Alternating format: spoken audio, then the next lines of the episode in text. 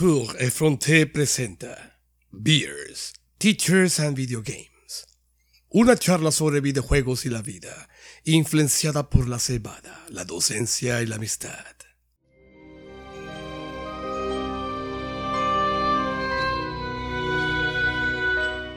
También nos puedes encontrar en iVoox, Google Podcast y Spotify.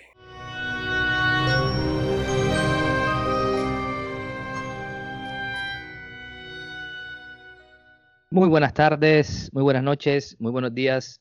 Sean todos bienvenidos una vez más a su podcast Teachers, Beers and Video Games, liderados por el Gran Buitre en algún lugar de este planeta. Hoy nos encontramos nuevamente, tres amigos, tres compañeros, hablando de nuestro hobby, de lo que más nos gusta hacer, además de otras cosas. Eh, yo, Jessy Rodríguez, desde Carolina del Sur, les envío un gran saludo y un gran abrazo, sin COVID. Y empiezo a saludar a mis compañeros. Señor Daneris Lora, ¿cómo se encuentra el día de hoy? Excelente, saludos Jessy, saludos Ronald, saludos acá desde Barranquilla. Ya la temporada de lluvia acaba de empezar y bueno, acá la gente colombiana se encuentra bastante molesta con los sucesos políticos eh, que han tenido, pues, esto ha sido bastante pesado últimamente, muchas protestas, muchas cosas, entonces, bueno, estamos a la expectativa de lo que va a suceder, pero bueno, siempre con la buena actitud de que todo va a mejorar, así que desde acá todo bien. Esperemos que sí. Ojalá el gran buitre también meta su mano ahí. Señor Ronald Sarmiento, desde Eh, Bélgica. Hola, hola compañeros, hola Yesito, hola Daneris. Eh, pues yo también aprovecho el momento para, yo estoy bien, aprovecho el momento para darle saludos a nuestros, a nuestros oyentes, a esos que todo, todas las semanas no- nos escuchan, que nos comentan, que nos dicen que les gusta el programa o no. Leo, te vemos todo, todas las semanas, Leo. Estamos pendientes ahí. Y también quiero aprovechar el saludo para el buitre porque, ajá, la- el último episodio sentí que el buitre estaba un poco agresivo, entonces buitre, cálmate, cálmate, buitre. Sí, Estamos, eh, pero- somos pero- compañeros. ¿Qué, qué has sabido del buitre? ¿Será que, no sé, tuvo algún inconveniente, algún derrame cerebral? No sé. No, no, ya eh, yo recibí un, un mensaje y parece que... Por fax. sí, parece, según él, alguna, a- alguien lo eh, le hackeó eh, su fax. Entonces, parece que la Ah. cosa estuvo por ese lado. Bien, bien. Bueno, señores, ¿qué me cuentan? Yo ahora mismo estoy con una temperatura de 24 grados con calor. Aquí me van a pegar, pero bueno. Joda. Y estoy tomando, eh, si van a decir, ah, barranquillero, te fuiste unos Ya añitos para Estados se Unidos, ya. Sí, sí, pero, pero se siente. Eh, bueno, para pasar esta tarde calurosa de casi ya finales de, de primavera, estoy tomándome una Bud Light, una Budweiser. Esperemos que nos sirva para refrescar la, la garganta y estar atentos. Ronald, eh, ¿qué potaje, qué brebaje estás No, consumiendo hoy? Hoy otra vez me fui pues bastante estándar con lo que ya ustedes conocen, Reds de manzana. Suave hoy. Daneris, sorpréndenos.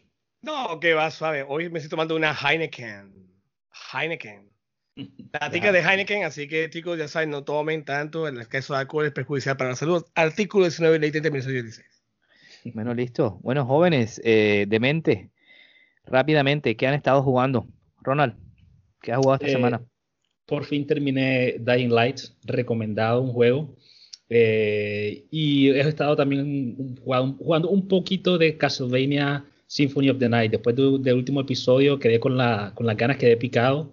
Y le he estado dando así de poquito en poquito, a pasármelo por la, por la, por la vez número 30.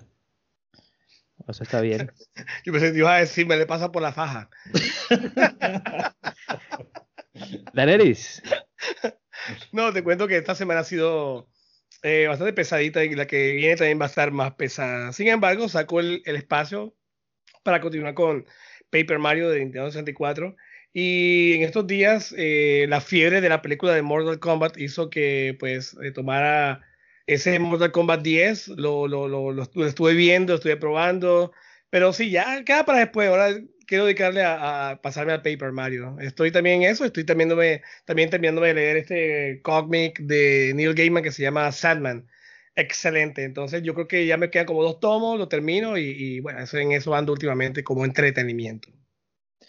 Perfecto. Bueno, yo por mi parte eh, comencé dos juegos esta semana. Eh, el primero, uno en Nintendo Switch, que se llama Kentucky Route Zero. Es una aventura gráfica, un juego bastante extraño al principio, pero tiene algo. Kentucky, Route Zero. Kentucky Fried Chicken. Y, y finalmente, como decidí eh, quitarle el plástico a The Last of Us 2 para PlayStation 4 y, la verdad me tiene sorprendido gratamente. Ya después les estaré comentando, pero lo que llevo de juego me tiene eh, bastante animado. Eh, antes de comenzar con el tema hoy, recordarles amigos que también estamos en Spotify, en Google Podcast y en otras plataformas eh, de podcast. Nos pueden también escuchar por ahí, por si se perdieron algo. Entonces, les agradecemos mucho, mucho ese apoyo. Recuerden comentar, y para aquí estamos, creando comunidad, la comunidad del buitre. Bueno, señores, eh, ya entrando el nuevo fax para el tema de hoy, este sí es certificado por el buitre. Hoy vamos a hablar oh, oh. sobre el fin del mundo. Wow. Vamos a hablar eh, sobre las distopías, utopías y ucronías de um, lo que tiene que ver con los videojuegos. Un un. ¿Cómo un segundo. Ok, ok, ok. Em, entonces el buitre quiere que yo haga una introducción bien corta como para entrar en, contexto con, el tema. El buitre dice así, el fin del mundo es la gran pesadilla de la humanidad. Y vaya que lo estamos viviendo ahora. Pero no en sí por la muerte física del planeta, porque ya el planeta lo estamos acabando con tanta polución sino la extinción de la mayoría de nuestra especie. Eh, es una temática que está muy, muy incrustada en el mundo del de el entretenimiento, precisamente por ese miedo que, existe a, a, desaparecer. El fin del mundo, el apocalipsis, el poco apocalipsis, como lo quieran llamar, invita a pensar en estos tres conceptos ya nombrados. Distopías, utopías y ucronías. Pero, decir, lo que te quiero decir es que, o sea, de esos términos, pueda que sean un poco desconocidos o no tan comunes para nuestra audiencia. ¿Será que podrías aclararlo un poco? Bueno, yo te comento que ya el buitre tiene todo preparado. Hoy sí vino con las pilas puestas. el, buitre hoy llegó más con las pilas puestas. Se aplomó. Gracias, señor. Entonces, el señor buitre nos ilumina el camino y nos dice, ok, empecemos por lo bueno. Las utopías. Entonces, las utopías son mundos o sociedades perfectas en donde la bondad es la regente. Todo el mundo se ve sonriente, felices, tanto los unos a los otros como con la naturaleza. Colombia. Eh, eh, no, tanto. Algunos de ustedes recordarán ciertas revistas eh, religiosas en la parte de atrás. ya saben de lo que les estoy hablando. Ahora, esto obviamente es casi imposible de volverse realidad por la condición tan cambiante de, del ser humano. Si hablamos de lo malo, o el contrario, hablemos de las distopías. Las distopías muestran a comunidades imaginarias o sociedades que alguna vez fueron pensadas para hacer el bien, pero que terminaron sucumbiendo, se vuelven malas, se vuelven negativas y sobre todo llenas de represión. Colombia. Son sociedades de imposición, de censura, eh, vigilancias, son sesgadas, de eh, totalitarismo. Eh, si leyeron 1984 de Orson Welles, se van a dar cuenta de, lo que es. Incluso hay una serie y un libro muy reciente que se llama um, El cuento de la criada, de Margaret Atwood, que también ah, que se lo recomiendo, eh, trabaja este tipo de, situaciones. Y perdón por extenderme, pero ya por último, las ucronías son básicamente realidades alternas y responden a la pregunta, ¿qué hubiese ocurrido si? usualmente encastradas a, un evento histórico. Eh, ¿Qué hubiese ocurrido si Hitler ganaba la, Segunda Guerra Mundial? Lo que pasa en un libro que se llama Dominium de C.J. Sanson, y, las ucronías son de carácter de, de, naturaleza especulativa. Entonces, gente, Daneri, y Ronald, no sé si tienes alguna pregunta sobre esa introducción tan larga. No, pero no, no, no pregunta, más que todo como que veo que el buitre al, retomar su trono y su puesto veo que ha, tomado un tema bastante serio y bastante, digamos que, em, que podemos discutir acá bastante. aquí enfocado en los videojuegos, pues eso vamos a hablar bastante sobre eso. Exactamente. Entonces, utopías, sociedades bondadosas, distopías, sociedades que han sucumbido y las ucronías, realidades alternas. Entonces, Daenerys y Ronald, teniendo en cuenta eso y que venimos a hablar de videojuegos, el gran pájaro les, pregunta, ¿qué, eh, ¿qué videojuegos conocen o han jugado que se puedan enmarcar dentro de estas tres categorías? Señor Ronald Sarmiento. Bueno, me alegra ver que el buitre ya ha dejado de lado el, trago. Entonces ya me siento, lo veo que está otra vez concentrado en, los episodios. Entonces, bueno, vamos directo con la utopía. Eh, muy difícil. Eh, haciendo un poco de investigación para, el programa de hoy, no alcancé a encontrar ningún juego que realmente me, demostrara esa parte de la utopía. Porque, eh, exacto, conflicto. El, videojuego se concentra mucho en el conflicto. Si te presenta un problema que te corresponde a ti como jugador eh, buscar la solución. Y la utopía, pues, representa esa situación en la que todo es perfecto, en la que nadie tiene necesidad de, nada. Entonces, para mí fue muy difícil encontrar un juego en donde la utopía se, puede, se, pudiese haber representado de una manera bastante clara. De pronto, lo más cercano que yo puedo comentar con respecto a la utopía es un juego eh, que se llama Trópico 5. Es un juego de gerencia de una ciudad, donde es como lo que han jugado Civilización o SimCity, ese tipo de juego donde tú te recibes recursos, tienes que pues, manejar la ciudad, hacer que todo, pues, que todo funcione eh, en orden, de que todas las, las, regiones, todos los recursos se, se, manejen de la mejor manera. Y de acuerdo a tus decisiones, puedes hacer que, pues, que la mayoría de la gente, tú eres normalmente como el presidente de una isla, y si tú haces toda gestión, eh, la haces correctamente, pues todos tus habitantes de tu, país están, están contentos. Entonces tú mismo puedes crear una utopía dentro de ese juego. Ese no es el, el, el, objetivo del juego, pero yo como una persona que me considero buena, siempre trato de que todo el mundo esté feliz, que todo el mundo esté contento con lo que yo estoy haciendo como presidente. Entonces eso fue como el ejemplo más claro que puedo encontrar sobre una utopía.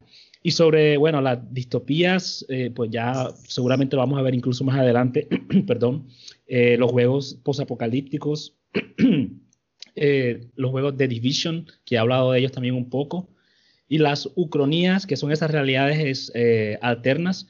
Hay un juego que me lo jugué hace muchísimo tiempo en el PlayStation 3 que se llama Turning Point Fall of Liberty que es un juego, es un, es un, shooter, un juego donde tú pues tienes que ir disparando, pero lo interesante del juego es que se concentra en esa, realidad alterna donde eh, em, los nazis invadieron toda Europa y después trataron de venir a invadir a los Estados Unidos.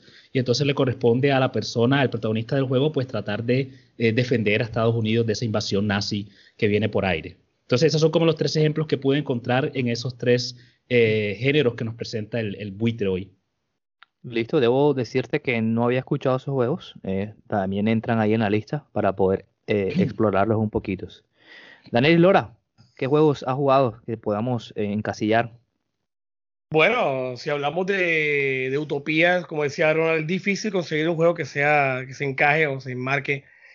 Teniendo en cuenta que siempre hay un, un reto, siempre hay una problemática, pues no, no podría decir. Obviamente existen ciertos mundos en los cuales no, no, hay un problema universal, mundial. Un, un, mundo, por ejemplo, los mundos de Mario, en el cual el único problema que hay ahí es simplemente rescatar a la princesa. No es problema mío, es problema de Mario, pero el mundo, pues en, en, sí es un mundo lindo, bonito, hermoso, y que no quisiera vivir en un mundo champiñón. claro, o, o de pronto estos mundos de, de, de Hyrule en The Legend of Zelda, que también son hermosos, tienen unos paisajes increíbles. Sí, hay una problemática que es Ganondorf, pero bueno, es el problema de Link, que somos nosotros. Pero ojo, me refiero al mundo, porque es un mundo lindo y hermoso, porque es un mundo en realidad eh, utópico en el cual eh, no hay problemas, donde todo está perfecto, donde no va a pasar nada y imagínense, qué tal que llegue el arcángel Gabriel y entonces llega y los acabe a todos y les diga, Fuérse todos, malditas cucarachas. Y hasta ahí llegamos todos. y hasta ahí llegamos todos. El Pero bueno, arcángel Gabriel. El arcángel Gabriel, pero entonces ya sería, ya se, convertiría, se convertiría en un mundo distópico. En un mundo distópico yo creo que uno de los grandes ejemplos que podríamos mencionar, ya como Ronald mencionó, como, como el, eh, el juego que, que dijo, que fue Fallout, ¿qué fue? Eh, Trópico 5. eso fue el utópico, el que dije. No, sobre distópico. la- distópico de Division. Eso Ah, de Division. yo. Pues yo podría mencionar este, de Fallout. Fallout ya sabemos que es totalmente, pues la, la, la, la- humanidad sufrió un apocalipsis. Eh, pero de los mundos distópicos, apocalípticos, me gusta bastante lo que es em, eh, el universo de The Walking Dead, donde el mundo está infestado de muertos vivientes. O, o podría mencionar también algo como los, el mundo distópico de, de The Last of Us, donde no son zombies, sino que siempre son humanos, los cuales están convertidos en, en no zombies, digamos autómatas, no sé, monstruos, por medio de este, de este, de este hongo que le ataca a las personas. Y por último, por el mundo distópico, eh, en ese mundo del what if, eh, podríamos, eh, de los que yo conozco, pues el Wolfenstein, que así como el juego que mencionó Ronald, ¿qué, había, qué habría sucedido si los nazis hubieran eh, ganado la Segunda Guerra Mundial, cómo estuviera el mundo en estos momentos? Así que, pues, esos podríamos eh, eh, catalogarlos en estas tres, eh, estas tres palabras sobre eh, el fin de los tiempos. Muy bien, eh, después del arcángel Gabriel, creo que Daneris nos mintió con las cervezas, pero bueno, ahí estamos. Bueno, señores, concuerdo en casi todo eh, con lo que dijeron, especialmente con la parte de las, de las utopías. Eh, creo que sin conflicto eh, la, la trama queda eh, muy floja. Entonces, yo me voy a concentrar en tres juegos que básicamente comparten características tanto de sociedades distópicas como de, de, de. Y el primero que menciono es Crisis 2. Para los que no saben o no se acuerdan, Crisis 2 fue un juego desarrollado por uh, Crytek, que en su tiempo fue un por portento gráfico. Cuando ese juego salió, sí. debido a su motor gráfico, la gente se impresionó tanto. Si ahora lo, lo, vemos, pues uno dice, bueno, no, pero en esa época fue algo eh, bastante impactante. Es un first person shooter, es decir, eh, disparos en primera persona. Y creo que entra en esta categoría porque el Crisis 2 se desarrolla en una Nueva York sumida en una jungla, eh, con los edificios totalmente destruidos. Hay caos y escombros eh, por doquier. Eh, los alienígenas han invadido. Y más precisamente hay un virus que genera destrucción cel celular en los humanos, lo que hace que genere mucho pánico. Entonces la sociedad eh, vemos que se va a un mundo, eh, digamos, alterno. Además de eso, la ciudad entra en una ley marcial, toque de, de, de queda, Daniel sabe de lo que estoy hablando, y todo esto manejado por eh, el gobierno. Entonces, aquí hay tintes de que este juego tiene distopías. Eh, además, sus, eh, mecánicas eh, con el traje, bueno, ya se las explicaré un poquito y se van a dar cuenta. Pero me parece que estas características funcionan eh, perfectamente para el fin de, de, del mundo. Entonces, imagínense, aliens y un virus terrorífico al mismo tiempo. Creo que eso, eso representa un gran peligro. Les comentaba sobre el traje. El traje me parece lo mejor de, de, del juego, además de la gráfica, porque es un traje que permite una jugabilidad espectacular. Te permite ser invisible, te brinda blindaje, te da eh, eh, velocidad y fuerza. Eh, entonces, el juego en su totalidad, o la serie, porque esta es una saga, creo que no, no ha tenido el reconocimiento que merece. Y así como dijo Ronald, lo, los invito a, a, jugar este juego, porque creo que eh, se encasilla ahí. Y los otros dos rápidamente, ya he hablado de ellos acá en el, en el, programa. Bioshock, recuerden que es una sociedad que se pensó para el bien, pero que se fue al carajo eh, por todo lo que, lo que ya he, comentado. Entonces se convierte en una sociedad bastante eh, distópica, donde hay caos, hay crimen, y simplemente se trata de el sobrevivir el más fuerte.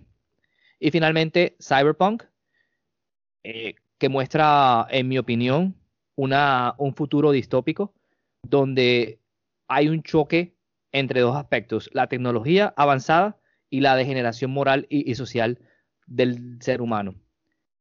Night City, que es la ciudad donde se desarrolla el, juego, mm, está controlado por grandes corporaciones tecnológicas y van a encontrar conflictos, eh, pandillas, adicciones, sobre todo cosméticas y tecnológicas. Yo estoy, yo estoy casi seguro que ya el mundo de hoy está dando como muestras de, esto, de estas adicciones a las, a, las tecnologías, a ponerse implantes, cosas. Entonces creo que vamos para allá personalmente. Entonces para mí estos tres juegos, Crisis 2, Bioshock y Cyberpunk, entran en la categoría también, no tanto del fin del mundo como tal, pero sí un poquito del fin de la humanidad como la conocemos. También vale la pena. Bueno gente, eh, este es un tema como ya decíamos, que el buitre ha encarado de manera seria, entonces por eso estamos un poquito con conceptos bastante altos. Entonces, vamos a meterle, según el buitre, un poquito de más historia personal a esto. Daenerys, el buitre y a Ronald les pregunta, ¿en qué videojuegos del fin del mundo, distópicos, ucrónicos, tendrían más probabilidades o posibilidades de sobrevivir? Wow. Daenerys Lora. Imagínense, yo, yo me conseguí un machete aquí y estoy dándole machetazo a todos los zombies que se me cruzaran en el camino. Pero ya hemos visto en las series y videojuegos que hasta el más, el más habilidoso, el más firme, siempre fue es, atacado por ellos. Pero yo me iría un poquito más allá para un mundo posapocalíptico del cual donde el hombre regresa a sus raíces. Y uno de esos eh, mundos posapocalípticos y distópicos, los cuales me llaman mucho la atención y a pesar de que hay máquinas de por medio, sería el mundo de, de Horizon Zero Dawn, donde ya conocemos que nuestra protagonista Aloy se encuentra en este mundo mil años después de cualquier suceso posapocalíptico que sucedió con, con, la tecnología, las máquinas y demás. Eh, la gente regresa a la, a la, a la naturaleza, regresa pues a estar viviendo con ese tipo de, sociedad eh, representada por clanes eh, que, y con bastante distinción de clases a pesar de todo. Pero bueno, no por eso, es porque volvemos a la naturaleza, volvemos a estar como antes, aunque encontremos máquinas y tecnología. Entonces yo creo que es una, una buena forma de vivir, no nos estaremos preocupando por dinero, por sobrevivir tampoco, entonces sería chido estar montando alguna máquina de esa o usar la tecnología que Aloy lleva para, esta, para este juego. Perfecto. Eh, Ronald. Bueno, no, yo realmente poca luz puedo, puedo mostrar aquí porque yo sí siento que yo no sería capaz de sobrevivir en ninguno de estos mundos apocalípticos. Eh, yo le comentaba aquí a, mis compañeros que cuando comenzó esta cosa de la pandemia y yo comencé a ver esos videos por, por, por, las redes sociales de la gente pues tratando de acaparar la comida, de la gente pues tratando de hacer cosas locas, el papel higiénico precisamente, a mí enseguida se me bajó la presión porque yo pensaba que ya había comenzado lo que todos... Ibas a quedar sin papel higiénico. en, pleno apocalipsis sin, sin papel higiénico. no, yo me muero. Entonces yo sí siento que, que como que ni el, ni el arcángel Gabriel me hubiese podido salvar ahí en ese momento.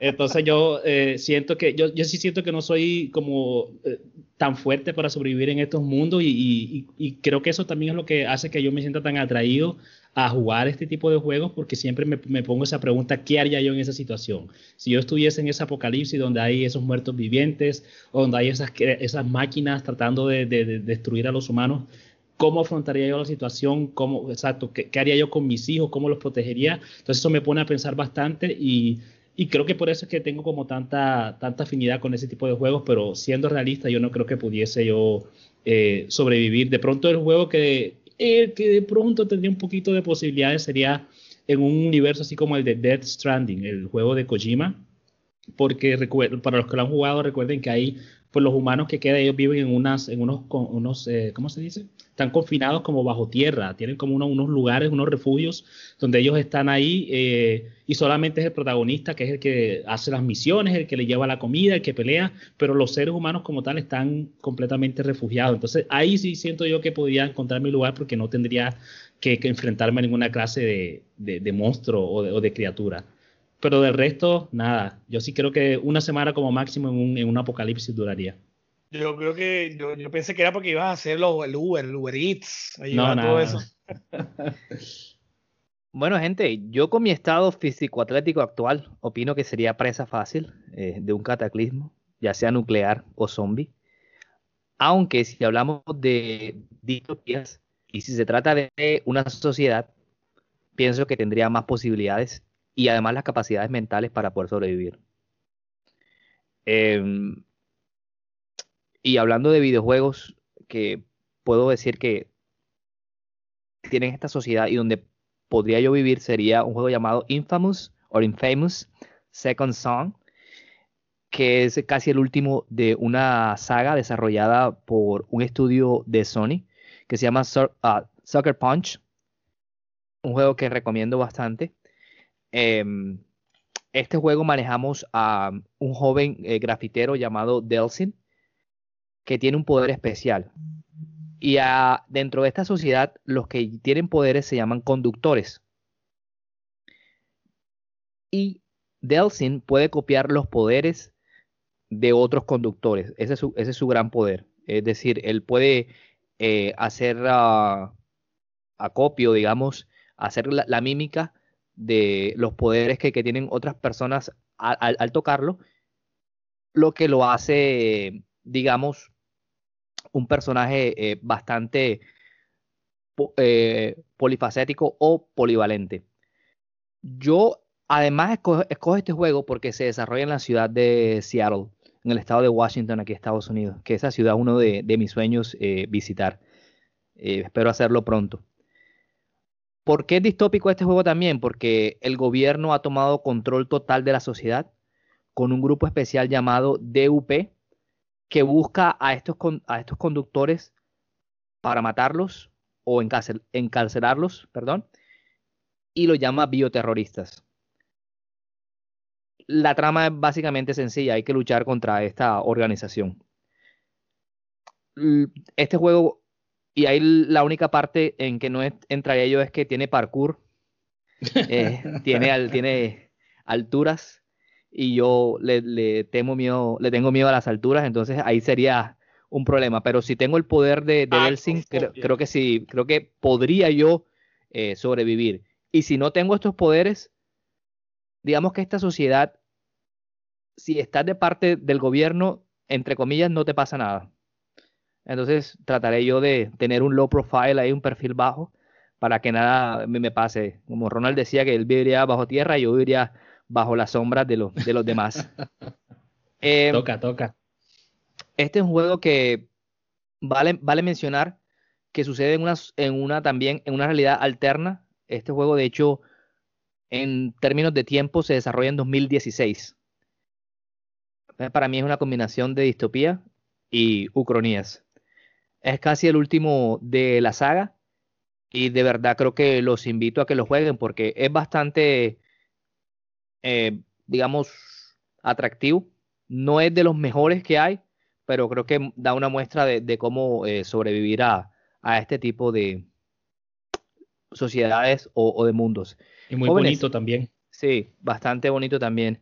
Y no, y tiene conflictos y tramas familiares dentro del juego, porque este juego tú también puedes o, a través de tus acciones ser bueno o ser malo. Entonces, si eres bueno, tienes un final. Y si eres malo, tienes otro final. Cabe resaltar que, que eh, este juego también um, usa esa característica de, que tiene el PlayStation 4 del control. Entonces se, explota más esas características de que los demás juegos nunca volvieron a, a utilizar con el, con el touch del, del, del Star, que, que, es bastante táctil, eso se usa bastante, o, mover el control también.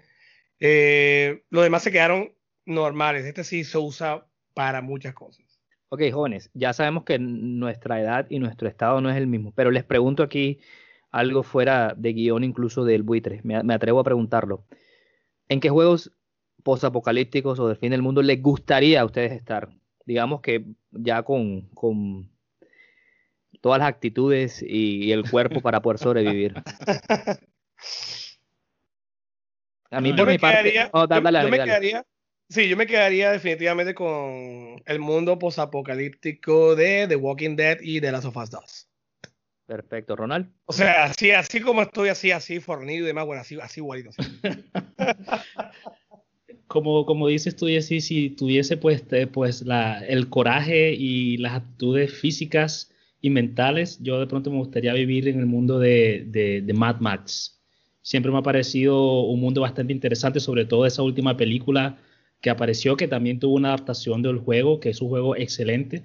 Entonces, esa, esa, esa idea de eh, manejar carros y defenderse contra todo ese tipo de, de, enemigos que te acechan y que te quieren eh, matar, me parece bastante interesante. Sería de pronto ese el mundo o el universo en el que me gustaría habitar si pudiese, si no tuviese tanto miedo. Eh, hablando de, de eso precisamente y, y- y hablando en general, yo mm, digamos que ya me, me- me voy un poquito más con eso porque yo me leí un libro, una saga de, de Stephen King llamada La Torre Oscura y precisamente es un mundo posapocalíptico y distópico. Y es un mundo donde la tecnología, así como mencioné ahorita, como estilo, estilo Horizon, donde está la tecnología, pero también se encuentra la gente viviendo con la naturaleza. Y también podría mencionar que la magia también está presente. Eh, lastimosamente, lastimosamente, digo, sería, sería algo utópico eh, pensar que se desarrollara un videojuego en el futuro con, con, esta, con este tópico. Sería muy bueno, interesante. También me gustaría vivir en ese, en ese, en ese mundo si tuviera todas las, todas las características físicas de, estar allí. Eh, bueno, yo por mi parte me encanta matar zombies, o me encantaría hacerlo. Si ustedes dos se convierten, ya saben que no voy a tener compasión. Entonces, eh, el mundo de Days Gone, eh, ver toda esa oleada de zombies viniéndote y uno con alguna pistola, alguna ametralladora, sería espectacular. Eh, bueno, gente, seguimos con la siguiente pregunta dada por el señor Buitre. Perdón, señor Buitre, por hacer esa pregunta de mi parte. Señores, ¿qué historias, escenas o misiones de los, de los videojuegos te han humanizado o te han causado mayor impacto? Obviamente hablando o enmarcados dentro de los juegos eh, distópicos o crónicos. Eh, ¿qué me dicen? ¿Qué, escena los hizo soltar el control o alguna lágrima, algo donde ustedes eh, de verdad se, se humanizaron? Ronald. Bueno, realmente, como les digo, tengo bastante afinidad con este tipo de juegos, así que de pronto tengo varias, pero tengo una fresquita del juego que acabo de terminar que se llama Dying Light, que a propósito se trata de un apocalipsis zombie. Y es una, es una- misión, ¿cómo se Ronald, dice? Un- Ronald, ¿me me permites un momento? sí. Quisiera decirle a la gente que es, eh, van a haber muchos spoilers en esta pregunta, entonces, Ah, eh, sí. para que lo tengan en cuenta. Gracias, gracias por eso. Bueno, de todas maneras, esta misión no es una misión principal del juego, es como un quest, un quest secundario, un side quest, como lo llaman en inglés. Y es una misión eh, que, que se llama Rupert, eh, eh, Rupert the Gunsmith, eh, como Roberto el, el, el, ar- el armero, de la traducción en español que más, más cercana que puedo conseguirle. Eh, se trata de, un- de una misión en donde pues, el protagonista del juego tiene que encontrarse con esta persona que se llama Rupert y eh, la, la idea principal es que Rupert se está haciendo cargo como de una guardería. Él tiene una guardería. Recuerdo nuevamente que estamos en un apocalipsis zombie. Entonces él tiene una guardería y al parecer dio, dio a saber que tenía problemas. Cuando el protagonista se acerca donde Rupert, entonces se da cuenta que Rupert es una persona ya bastante de edad y lo que llama la atención es que tiene como un sombrero así como de mago. Eh, Imagínense usted así como un Gandalf, así. Y bueno, y lo que hace el protagonista le pregunta si ay, ese sombrero, ¿qué, qué pitos toca? O sea, ¿qué significa eso? Y Rupert lo que le explica es eso, bueno, yo tengo una guardería aquí y la única manera que encontré yo para explicarles a los niños la situación es el hecho de que yo que hay un magia oscura eh, acechando toda la ciudad y yo soy el mago pues que está pues protegiéndolo. Yo estoy haciendo magia para que esas personas malas, esos, esos monstruos no nos invadan. O sea, yo, yo los protejo con mi magia. Y eso hace que los niños se sientan un poco eh, tranquilos, que no se sientan angustiados por toda la situación que está pasando en la ciudad. Y eso fue uno de esos momentos en los que nuevamente yo sentí que me sacó completamente de ese ambiente de mochar cabezas de aquí para allá, de hacer parkour, de saltar, de coger pues las tripas de los zombies, me sacó completamente de ese ambiente y me puso un ambiente bastante humano, en donde nuevamente me puse ya a pensar, bueno, ¿qué pasaría con mis hijos en, este tipo de, situaciones? ¿Qué haría yo? ¿De qué manera protegería yo a los niños que, me encontrara yo en el, en el camino? Dentro de un apocalipsis zombie. Entonces, esta la tengo bastante, bastante fresquita y creo que por eso vale la pena mencionarla eh, para la pregunta este que nos pone el, buitre. ¿No? Y la encuentro bastante recursiva por parte de los desarrolladores. Sí, incluso, ah, incluso después de que pues tú ayudas a la persona, hay un niño que está enfermo y entonces, bueno, eh, tú tienes que conseguir la cura, el niño tiene diabetes eh, o diabetes. Entonces, la, cura, eh, tiene que conseguirte pues la, la, la, inyección y se lo explican al niño, no, pero lo que pasa es que aquí pues esta persona va a conseguir una, una, una pócima de curación para ti.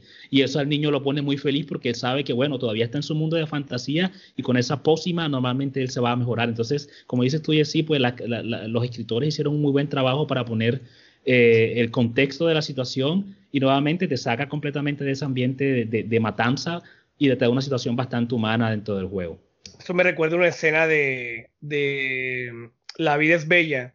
Acuérdense, acuérdense ah, la película. Claro, claro. siempre Le, le, le, mentía al hijo, pero para pues, ocultarle la realidad de lo que estaba viviendo estando ya en el holocausto. Entonces, sí, lo que tú me dices, Ronald, según la escena, es, es algo parecido. Sí, sí, tienes razón. Bueno, Daniel, ya que tienes ese envión, coméntanos. Sí, con respecto a, la pregunta que nos, manda el buitre, eh, vuelvo con The Walking Dead. Es uno, de, mis, mundos y, series favoritas en videojuegos y también en, televisión. Uno de los, de los videojuegos de la primera temporada, y ustedes disculpen chicos, pero ya ha pasado mucho tiempo, así que spoiler alert. Eh, el protagonista lamentablemente es mordido por uno de los zombies y él gradualmente se va convirtiendo poco a poco en uno de ellos. Ya al final, al final, él le demuestra o habla con la, la esa, esa, ese personajito que él siempre protegió, que la consideró como su hija, la señorita Clementine. Y pues él le dice a ella, pues es, es una escena bastante impactante, una escena que, que toca al momento de que ella, o, o bueno, te da a ti elegir la opción o de matarlo, porque se va a convertir en un zombie, o dejarlo vivo, o dejarlo que, se convierta y tener la posibilidad de, que te ataque. Entonces hay una niña, como de unos 6, 7 añitos, tener la opción de levantar el revólver, disparar en la cabeza, matar a la persona que lo protegió en esta cantidad de eso, es muy impactante. Además de que, a pesar de todo esto, Lee, la, que, la persona que se está convirtiendo, le da como ciertas pautas que debe llevar ella a cabo para que sobreviva en este mundo tan, tan difícil, en, este mundo distópico y feo, lleno de zombies, en el cual en realidad los zombies no son los enemigos, siempre hay una cabeza allá que es la que, es la que es, peor, que la que, la que manda. Entonces, cuando tú escoges que disparas, pues eso te llega al alma y tú tú piensas, ¿qué he hecho? ¿Qué he hecho? Y sí, te pone mucho a pensar y toda esta saga de videojuegos de The Walking Dead siempre es bastante cruel y pensar hasta dónde podríamos llegar los humanos, pues por sobrevivir. Bueno, mm, también no, no he jugado ese juego, pero creo que me, has hablado y me lo has recomendado, entonces eh, es bueno tener esas confrontaciones.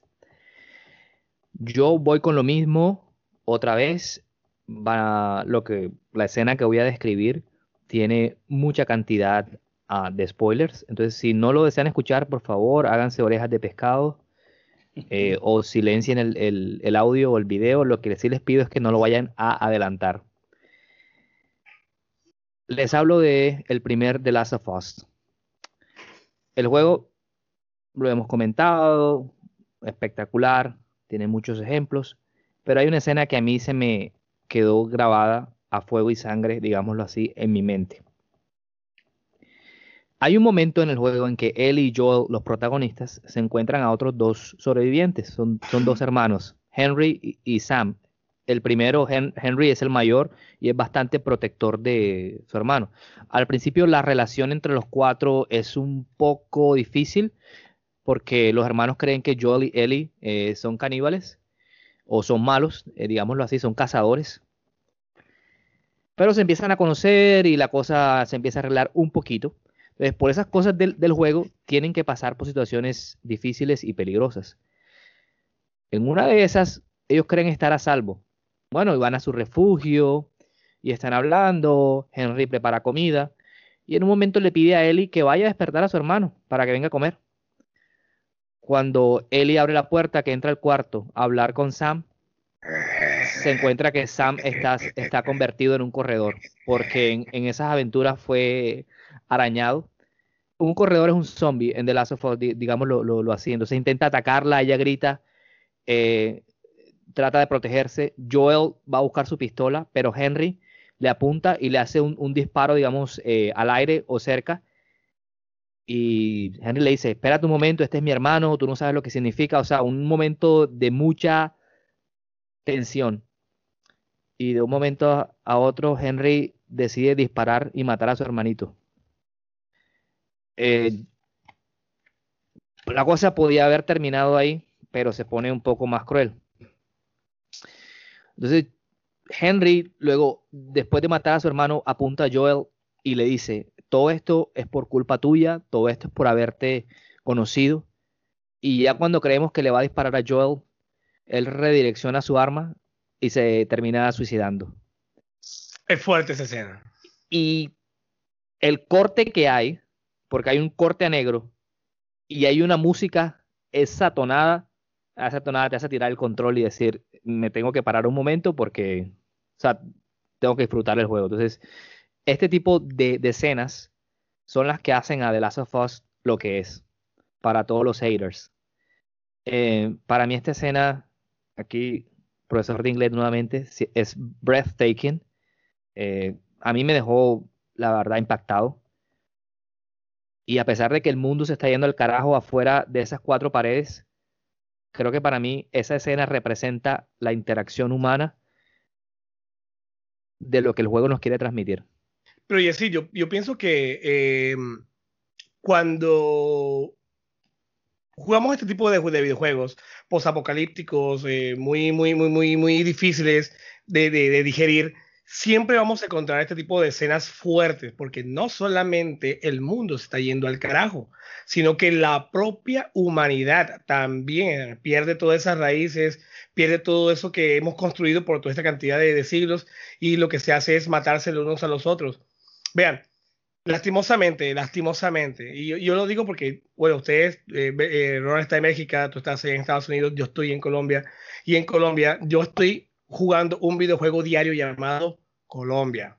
Esto es fuerte, esto es fuerte, sí, las noticias son horribles, eh, vivo, en, vivo en un mundo distópico donde supuestamente todo está bien, pero las protestas eh, te, te muestran que la policía pelea contra el pueblo y eh, los, los, propios policías son asalariados que eh, lo que diga el gobierno le va a afectar a ellos, pero también le afecta al pueblo. Entonces se, hay una pelea entre ellos, pueblo contra pueblo, que eso afecta a, a todos. Aquí no hay ganadores, aquí no, nadie va a ganar, aquí todos vamos a perder.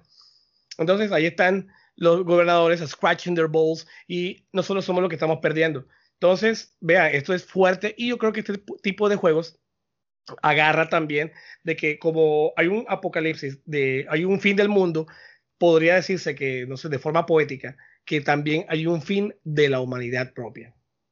No, sí, eh, muchas veces con este tipo de distopías y ucronías nos preguntamos quiénes en realidad son, son los monstruos, si los zombies o los, los humanos que, que quedan. Eh, creo que el buitre ya nos tiene una pregunta reservada para eso pero yo retomando un poquito con lo que dije, eh, esa escena transmite mucho. Y de verdad, ustedes me pueden preguntar muchas cosas de, del videojuego, pero de la que, lo que más recuerdo es eso. Y sobre todo esos dos personajes. Bueno, gente, eh, después de este momento eh, tan sentimental, sí, sí. podemos avanzar. Pronto el buitre nos regaña y no queremos eso. Ya él en sus cabales. Yo creo que ese es el propósito de él, porque la vez pasada nos estamos burlando. Disculpe, señor sí. Yo me tomé sí, casi media cerveza escuchándolas a ustedes. De pronto es el castigo. Señores, hablemos de algo conocido, la saga Resident Evil. ¿sí será que esta saga es distópica, utópica, ucrónica? Ronald, ¿qué piensas? Eh, es complicado porque esa saga, pues desde donde comenzó hasta donde está ahora, eh, eh, ¿dónde la puedes ubicar como tal, como una saga completa? Yo creo que, bueno, yo no me he jugado los últimos dos, tanto el 7 como el 8, no, no los he intentado todavía, pero hasta donde jugué, que fue el, el 6, el último, yo los catalogaría como, como una esa cronía, diría yo, porque es algo que puede pasar. Eh, un virus, así, bueno, lo estamos viviendo ahora mismo, un virus que puede evolucionar de una manera u otra y convertirse en algo eh, que, no queremos, algo que no estamos esperando. Eh, eso es lo que se ve realmente en esa, en esa saga de Resident Evil hasta el 6 nuevamente, hasta donde lo he jugado. Entonces yo lo catalogaría dentro de la ucronía. Y bueno, se trata de lo que hemos comentado eh, ahora mismo, pues eh, personas eh, tratando pues de, de, sobrevivir y, sobre todo pues tratando de, eliminar a los, a los que antes eran humanos. Entonces eso es lo que hace la situación un poco más complicada porque no estás matando pues ni a máquinas como un universo así estilo Terminator, estilo donde son máquinas que son robots, son, son, son, no son humanos, sino que tú ves personas que ya no tienen ninguna clase de conciencia, pero de todas maneras te toca pues acabarlas porque si no lo haces ellos van a terminar acabando contigo. Entonces nuevamente, yo lo catalogaría dentro de una, una ucronía, pero de pronto no sé si ustedes tienen una opinión completamente diferente. No hay problema. Tú, tú, lo ves de esa manera, ningún problema. No, o sea, yo lo veo, pues obviamente, de una forma, pues, distópica, aunque yo hubiera querido que fuera utópico. por, lo menos, por lo menos sabemos quién es el malo. Podemos saber, sabemos que los zombies son los, causantes del problema de la disolución de la sociedad, donde ya no va a haber más dinero, no va a haber más redes, más, bueno, no más redes sociales tampoco. y tampoco van a haber eh, eh, estas, eh, bueno, la sociedad como la conocemos ahora mismo. No más TikTok no más todo. Entonces, eh, sí, distopía, distopía definitivamente. Eh, yo no... Eh, Ronald decía que de pronto se veía, no sabemos si de pronto en el futuro eh, alguien se pueda convertir en zombie. De pronto nos colocan mucha gente que está asustada por no se quiere colocar la vacuna. Le colocan la vacuna y cerebro, no sé, que quieran comer cerebro, cosas así. Eh, el mundo de Resident Evil es un mundo que está acabado, pues tenemos esta, nuestros héroes siempre salen bien librados de todos, esos problemas que ellos están viviendo. Pero fíjense que los tres primeros juegos, ¿qué pasa? En Raccoon City simplemente lo que hacen es destruir la ciudad y hasta ahí llegó todo, listo. Ya la gente puede ir su vida normalmente. En los juegos siguientes, digamos que ya la cosa se va un poquito más allá y va a afectar ya mundialmente. Vamos, a ver qué, van a salir con este Village. Ya digamos que es un poco más local como sucedió con el juego anterior, Ethan. Entonces, sí es distópico, aunque todos saben muy bien que nosotros estamos viviendo nuestras vidas, entre comillas, normales, pero de pronto hay ciertas cosas ocultas que ciertas personas o ciertos héroes viven que quizás no las cuentan y no, lo creemos tanto y digo, wow, eso es increíble, es cierto, es falso, eso lo dudamos. Ya podría una persona pensar que eso es algo distópico, muy increíble, que no existe en una, en una, en la realidad, pero ¿existe o no existe? Ahí está el problema, porque no, lo hemos vivido, sí.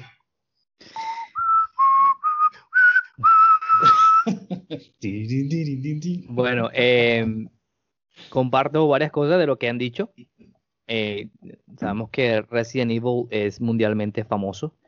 Personalmente considero que, como decía Danielis, el 1, el 2 y el 3, ya Raccoon City eh, está totalmente infectado. Eh, perdón, más que todo en el, perdón, el 2 y el 3, Raccoon City está infectado.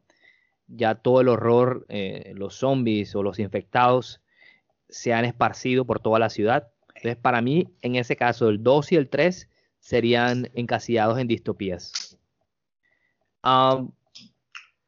ahora,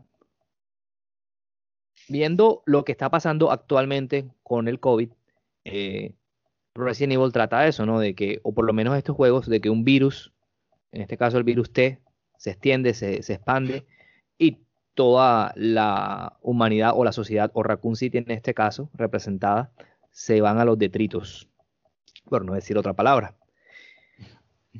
Sin embargo, pienso que si tomamos el Resident Evil 4, incluso hasta el 5 o el 6 no lo he jugado, eh, comparten cosas ucrónicas y distópicas, porque pueden ser realidades alternas también. No obstante, lo que he visto del 8, los trailers y todo eso, con la señora vampiresa sexy, alta, y sus hijas, ya tienen un tinte más sobrenatural. Entonces, no sé, hasta que no juegue el 8 no les puedo decir si es distópico o no. Pero para mí creo que va a ser un juego más que todo sobrenatural, que se aleja un poquito de la dispotis. Ah, sí, sí tengo el 7. No, ya lo jugaste. No, no, no lo he jugado todavía. Ah, no, no, no lo he jugado todavía. Pero como te digo. para que te hagas una idea de si te jugaste el 7, ya te puedes hacer una idea de lo que vendría en el 8. Yo me lo pasé y ya yo más o menos sé lo que podría, podría llegar a ser. Sí, sí, por eso digo, yo aquí simplemente estoy especulando con todos los uh, trailers y las cosas que, que, han dicho. Entonces, para mí, Resident Evil depende mucho de qué entrega estemos jugando. para poder encasillarla si es ucrónica o, o, distópica.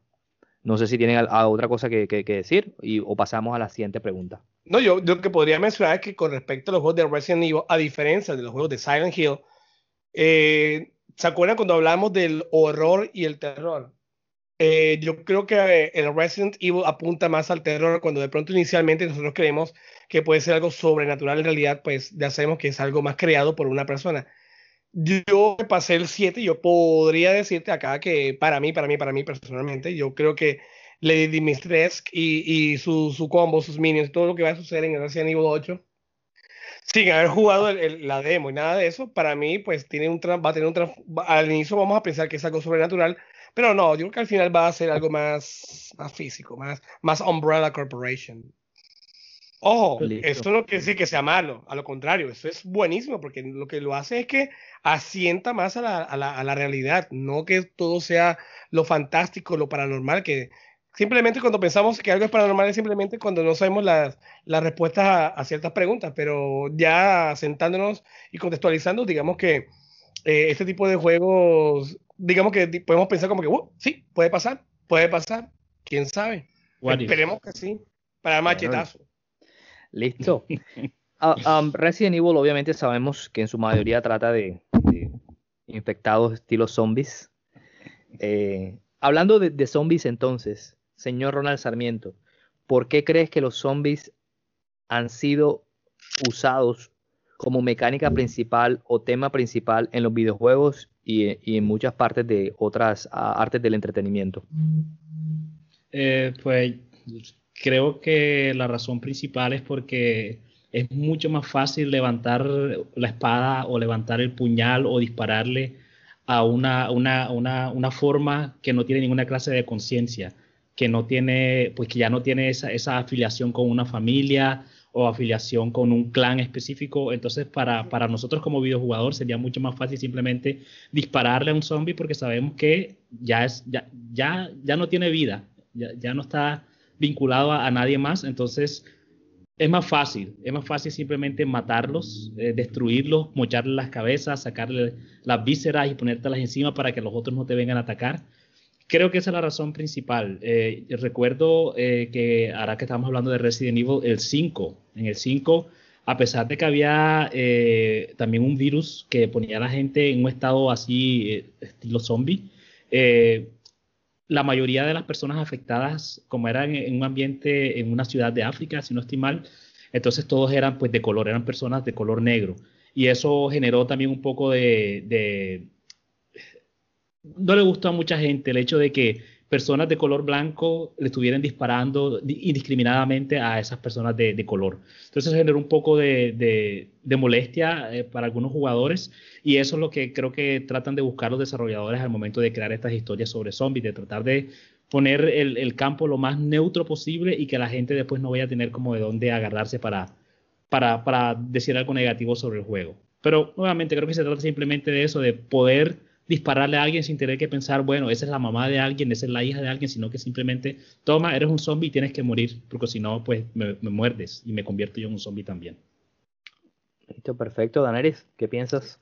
Yo pienso que, ¿por qué tanto zombie? Porque hubo una, una, una moda. una temporada en que todo era zombie, todo era zombie, todo era cuestión de zombie, así como una época en que todo era vampiros, vampiros, vampiros. Pero claro, los, vampiros lo, lo volvieron con esos crepúsculos, lo, lo volvieron nada.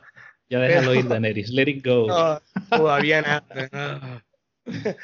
Hombre, bueno, eh, una, una, una moda con, con eh, videojuegos, series, literatura, Guerra Mundial Z, la pasaron a cine, The Walking Dead con, con los zombies, eh, Resident Evil y demás. Entonces, eh, lo que decía Ronald, los zombies son solamente humanos que tienen una, una no tienen una conciencia plena y solamente sirven como una amenaza para los humanos, un, un arma que puede atacarte. Entonces, y pueden imaginarse que un videojuego donde haya eh, un, ese tipo de amenaza, pues simplemente la matamos y ya, ya estaban muertas de todas formas. Solamente lo que hace es, es que no es una amenaza, simplemente. Pero es curioso porque son zombies que representan amenaza, que no tienen conciencia, como Ronald acaba de mencionar ahorita. Yo prefiero muchas veces matar un millón de zombies, estilo Days Gone, que estar matando humanos como Lara Croft, que mata humanos, o, o Nathan Drake en, en, en Uncharted, o esos juegos tipo eh, shooters que mata, tú, tú matas una cantidad de humanos y ah, esa, esa estudió, estudió la primaria, estudió la secundaria, tuvo su primera novia, tuvo su cantidad de experiencia, lo mata y cae, mata como millones de ellos y eso miércoles, estoy acabando la vida de ellos. Pero ya un zombie y estaban muertos de hace rato. Entonces, bueno, y fíjate que también hubo un juego de zombies también, porque también estaba de moda todo este cuento de, de zombie de, con Metal Gear. O sea, creo que Metal Gear Survive, Survive. that's right. Entonces, ese Metal Gear Survive también era de zombies por todos lados. Entonces, yo pienso que fue más de moda, fue más de moda y eso se ha quietado, afortunadamente. Y otros videojuegos se, se, se fueron para otro lado y fueron, tomaron esos elementos zombies, pero fueron más originales y ahí nació pues de, de las sofás. Ya tomó unos zombies, pues ya son humanos que son infectados pero al fin y al cabo son personas que no tienen conciencia, ya estaban muertas. Listo. Entonces, eh, sí, entonces sí, yo creo más que todo por eso. Bueno, yo creo que debemos eh, agradecerle esta cuestión de los zombies al señor uh, George uh, Romero. Eh, para los que no conocen, fue el, el es un um, director de cine, creador de El Amanecer de los Muertos. ¿Y por qué hago referencia a esto? Porque los zombies ya hacen parte de la cultura pop. Nosotros crecimos con zombies. Tuvimos nuestras primeras pesadillas con zombies. Y para mí los zombies reflejan un gran miedo de la humanidad. Y es precisamente la deshumanización. Ya el simplemente ser un, un cuerpo, digámoslo así, sin alma, sin nada. Entonces, todo esto hace que las perdamos las interacciones humanas y los zombies son clave para esto. Como decía Ronald, dispararle a un zombie simplemente le estás disparando un saco. Sin embargo, si este saco no lo conoces, no sé si siendo un poquito psicópata lo, lo podrías eh, disfrutar. Por otra parte, siento que los zombies, ya lo mencionaba Danelis eh, ahorita, los zombies nos invitan a tomar decisiones y sobre todo decisiones fuertes.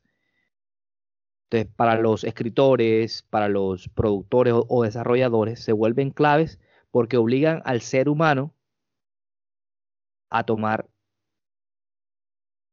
decisiones que normalmente no tomarían si no estuviéramos viviendo realidades crónicas o distópicas. Les pongo un ejemplo, ustedes señores, ustedes dos que son padres, si sus esposas o sus hijas se vuelven zombies, y ahí entra la, pregunta, ¿qué pasaría si? ¿Les dispararían? Eh, yo en mi caso, ya le dije a mi esposa y le hago esta extensión a mi familia, que a mí no me maten, que me mantengan amarrado ahí para que me vean. Sin embargo, señores, Daenerys, a mí de méteme un, quémeme, métame un disparo en la cabeza, ametrállame, vuélvame un colador. No, no, señor, yo no quiero ser amenaza. Es la hora y no quiero ser molestia para nadie. No, mátenme. Entonces, eh, eh, aquí, aquí, aquí, estoy poniendo aquí. aquí tranquilo, eh, tranquilo, que en mí tendrás el primero. Entonces, ah, de hecho, de hecho eso, es más misericordioso. Lo que hizo Clementine con Lee, eso es, eso es una muestra de humanidad a pesar de todo. Claro que sí. Para mí esta característica de toma de, decisiones es, que lo hacen tan invaluables en este tipo de juegos. Y aún más se siguen usando hoy en día en muchos juegos por eso, porque son decisiones, vuelvo, insisto, con esta palabra, que normalmente no tomaríamos en un mundo eh, normal. Hay muchos videojuegos, ya ustedes han mencionado uno, yo les menciono otros, Left 4 Dead, uh, DayZ, Dead Rising, State of Decay, uno, uno viejito que quieren reformar ahora que se llama The House of Dead. Entonces, mm, lo que sobra son juegos de, zombies y muchos de ellos buenos. Además, no solo hay juegos de zombies eh, crípticos o, malos. No sé si han jugado Plants vs. Zombies. Claro. Que es un tower defense o defiende eh, eh, tu torre, que resulta adictivo y divertido. Entonces utilizan al zombie como enemigo, pero en otro contexto, en otro ambiente. Ya lo mencionaban ustedes, hay muchos juegos y traigo a colación Call of Duty creo que en el Black Ops hay una posibilidad de hacer una campaña matando zombies. Entonces el juego se parte como en dos, en lo que sería la parte real de la guerra y luego hay acribillar zombies. Entonces vuelvo, e insisto, son parte de nuestra cultura con lo que crecimos. Yo le tenía pavor. A, en mi casa había Betamax. Cuando mi papá traía esas películas, yo cerraba mis ojitos y no los veía. La noche de los, que los, 3. Sí, ya lo mencioné, sí. Entonces, para mí, eso es lo que tiene que ver con la parte de los, zombies, porque son tan efectivos. No, yo sí, tú decías que pesadillas, no, nada, yo, yo disfruto las pesadillas, soy aquí el Darks de este grupo. No, a mí no, no, a mí me gusta coger los zombies y darle, darle palos, o sea, a mí no me da, miedo nada de esa vaina. Pero, yo feliz. Pero, pero precisamente... yo, crecí, yo crecí viendo a Freddy Krueger, viendo a Jason, todo eso yo lo veía de pequeño y yo quedaba como que, wow, pero no me, no me asustaba, por eso que ahora Ahora eso no, la verdad es que me da igual, me da igual, no me da igual. Lo único que le tengo miedo yo, miedo es a un, a un cable pelado, eso sí yo corro ahí. Pero por eso precisamente eh, les estaba comentando eso, que yo creo que los zombies también parten mucho de las partes eh, ucrónicas, entonces váyanse a la cama hoy pensando si le dispararían a algún familiar. Eso bastante cercano. Por lo menos a mí que me vuelvan colador, pero no, no, pero tú, tú, tú, que yo lo haga, sí está, sí, sí, esa es una decisión bastante, esa, situación existe en un juego, en el, juego que comentó Daniel, The Walking Dead, creo que hay una misión en la que tú ves esa situación en la que Herschel, que es uno de los personajes que también aparece en la serie, él tiene pues a toda su familia en un, granero, porque él simplemente no tiene el corazón para, para acribillarlo. Él le gusta tenerlos ahí e incluso les trae comida los alimenta, les trae personas, o sea, psicópata también un poquito ahí, porque les trae personas simplemente para que su familia, que ya están muertos, pero están zombies, se mantengan todavía pues vivos y, felices, digámoslo así de esa manera. Entonces, esa situación existe. Ahora que espera con la escena que yo les comenté ahorita, con una niña de 6, 7 años, tomar esa decisión de dispararle a la, persona que considera su padre, ¿te puedes imaginar es, eso, esa, ese trauma que ella va a tener más adelante con, con respecto a la persona con quien va a confiar, a quien va a querer, a quien no va a querer, porque más adelante puede perder así, así de un momento a otro. Entonces es, es fuerte. Por eso yo decía, es muy touchy cuando llega, llega el alma. Pero ya, para mí finalmente, eh, yo les comparto que después de algún suceso apocalíptico, la humanidad no vuelve a ser la misma. Y comparto un poquito lo que estaban diciendo ahorita, yo creo que nosotros, la humanidad, después de este COVID, después de dos años, nosotros no vamos a volver a ser los mismos. No sé si lastimosamente, no quiero llamarlo afortunadamente, pero vivimos un suceso histórico que nos va a cambiar como sociedad. Eh, me imagino que va a haber un juego basado en esto, una serie, no sé. Pero estamos viviendo de cierta forma una ucronía, algo que pensamos que podía ser real que nos han alimentado por mucho tiempo y ahora lo, estamos viviendo. Entonces, eh, para no alargarnos más y ya salir un poco de este tema que me tiene un poquito también en shock por todo lo que hemos comentado, quisiera, quisiera preguntarles, señores, eh, ¿qué noticias eh, han escuchado que les han impactado el día de hoy, Ronald? E3, al parecer está de vuelta este año, después de, bueno, del año de la pandemia el año pasado y después de que las cifras de los, de los últimos E3 no han sido tan buenas. Para los que no conocen E3 es esa conferencia internacional donde todos los desarrolladores pues presentan sus nuevos proyectos, dan a conocer incluso las consolas nuevas. Eh, como había mencionado, pues ya ha disminuido un poco la popularidad, pero al parecer este año ya están pensando en retomarlo. Y bueno, eh, ya Nintendo ha confirmado que va a estar presente. Sony, ellos como tienen su propio, su propio, su, su propia manera, su propio canal de comunicar, entonces ellos supongo que lo harán otra vez en, en algún momento en, en, diciembre. Xbox, ellos también ahora también están intentando hacer lo suyo. Entonces, interesante a ver qué, no, qué nos presentarán todos estos desarrolladores ahora en, en julio y en julio, mirando hacia el siguiente año. Bueno, yo por mi parte, esta semana estuve viendo el State of Play de um, Ratchet and Clank, el nuevo juego que se viene ahora en junio, julio, no me acuerdo exactamente. Lo que vi me encantó gráficamente. Ya les he hablado un poquito también de Ratchet and Clank en capítulos anteriores, la jugabilidad eh, que tiene las armas. Creo que la gente que creo que la gente de Insomniac Games lo está llevando a un punto bastante espectacular y simplemente espero de verdad que eh, este juego siga siendo lo que es y lo que ha sido durante todo este tiempo. Ojalá, lo único que falta es tener la Play 5. Bueno, eh, creo que ya el buitre nos está llamando las orejas por el, por el tiempo. Eh, entonces quisiera pues eh, agradecerle a mis compañeros. Ya creo que tenemos 18 programas con este, si no estoy mal, si mis cuentas eh, no fallan. Esperemos que este proyecto siga creciendo. Y yo por mi parte también agradecerle a la audiencia, a todos ustedes que nos escuchan. Muchas gracias. Eh, simplemente por darle play, eh, eso significa mucho para nosotros. Yo acá, Yesir Rodríguez, desde Carolina del Sur, me despido. Eh, les mando un gran abrazo. Cuídense mucho y los dejo a, ustedes. Ronald. Eh, gracias por su atención, como dice Yesid, eh, por los momentos que nos dedican a escucharnos y estamos felices, pues tratamos de hacer lo posible para que para entretenerlos de la en lo, que no, lo que nos lo que podemos. Entonces, uh, esperemos escucharlo la próxima semana también con un nuevo episodio. Señor bueno, Lora. Sí, desde acá, pues muchas gracias por habernos escuchado. Espero que hayan disfrutado de este tema tan pesadito, pero bueno, son cosas que a veces buitre nos, nos, nos, nos castiga. pero está bien. A todos un abrazo de parte acá desde Barranquilla, Colombia, un abrazo caluroso y no se pierdan el próximo episodio de Teachers, Beers and Video Games. So, bye bye.